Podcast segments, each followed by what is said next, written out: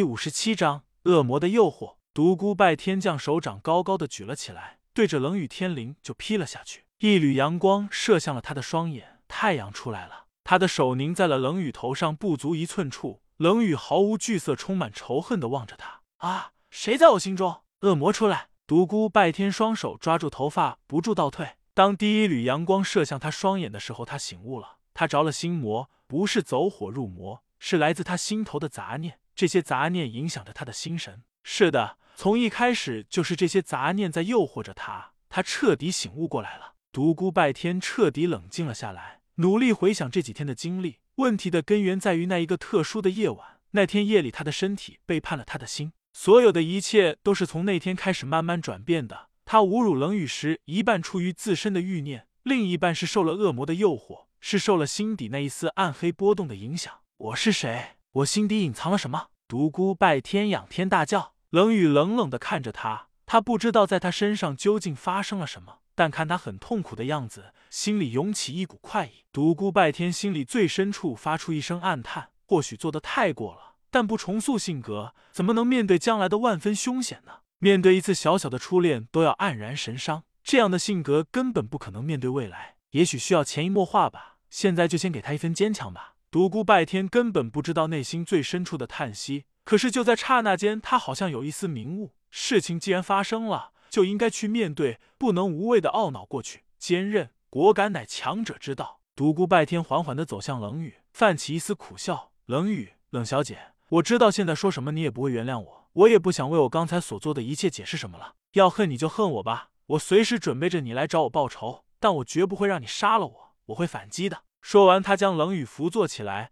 冷雨又是一阵惊恐，以为他又要兽性大发。独孤拜天双手抵在他的背后，一股股精纯的内力毫不吝啬的输送过去。独孤拜天暗暗吃惊，没想到冷雨的伤势很严重，看来这个大美女还真不是一般的倔强好强。在这样的情况下，还要追杀他。冷小姐，你很聪明，功力又这样高强，只是你这次太拖大了。我想这是因为你从来没有受过什么挫折的原因。我知道下次我们再次相遇，你会不惜一切代价杀了我。有了这次的教训，我下次也许真的难逃你的毒手。我这次之所以会放过你，一是因为我受不了良心的谴责，二是有个强大的对手时时刻刻让我警醒，让我不能松懈，鞭策我前进。独孤拜天边说边为他运功疗伤。冷雨对背后这个人可以说恨之入骨，想着自己竟然会心耗心耗于此人，不禁再次泪流满面。独孤拜天感觉到了他情绪的波动，道。还不快静心凝神！要你管，你给我滚！我不用你为我疗伤，把你那肮脏的手拿开！你恨我也好，想杀我也好，但现在还不是动情绪的时候。我在帮你运功疗伤，你如果不静心凝神的话，身体复原不了是小事，就此损伤经脉的话，你一辈子也报不了仇。冷雨强忍着眼中的泪水，照着背后那个恶魔所说的，开始静心凝神。两人又在山中待了三天，冷雨的伤势在独孤拜天的运功治疗下已然痊愈。这三天，独孤拜天封住了的他的功力，但解开了几个穴道，让他能够自由活动。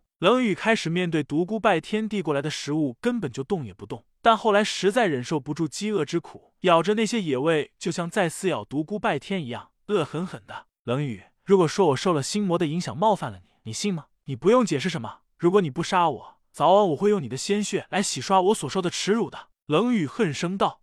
独孤拜天咳嗽出几口鲜血。脸色有些苍白，冷雨看着有些快意，忍不住冷冷的道：“哼，中了我的洛天掌，看你还能活多久？你的洛天掌力我早已化解了，只是这三天来我一直为你疗伤而元气大伤，没想到你伤的那么重，耗费了我那么多的内力，看来真是一报还一报啊！如你一次，减我十年寿命。”说完，他又吐了两口鲜血。冷雨眼中金光一闪，恨声道：“你死一万次也不足惜，早晚有一天我会让你尝一下求生不能，求死不得的滋味。”独孤拜天苦笑道：“你这么恨我，那以后我只好躲着你了，永远不和你见面。”心中却道：“看来我真的变了，我居然会对手中的一个俘虏撒谎，用心机。但愿失去十年的寿命，能够在他心中留下一些印象，到时能够手软一些。”随后他又想到：难道我真的受了魔鬼的诱惑？为什么我在慢慢的转变？以前那个仅仅因为初恋都要伤情不能自拔的自己哪去了？也许这样的转变不是错误吧？面对险恶的江湖，需要一个正在转变的独孤拜天。善恶存于己心，只要自己能够在善与恶之间把握住一个平衡点。想到这里，他释然了，自己没有杀掉冷雨，一劳永逸，永远的解决后患，却在这里给他疗伤，耍诡计，不正是在良心和功利之间找了一个平衡点吗？独孤拜天内心最深处，一个声音暗叹：仅仅是一个平衡点的问题吗？独孤拜天紧紧封住冷雨的一个穴道，将其他穴道全部解开了。半个时辰之后，剩下的一个穴道也会自动解开。我只得先逃了，但愿永不再见。说着，他转身朝远方跑去。独孤拜天跑远之后，冷雨的泪水顿时流了出来。这三天，他如同过了三十年一般，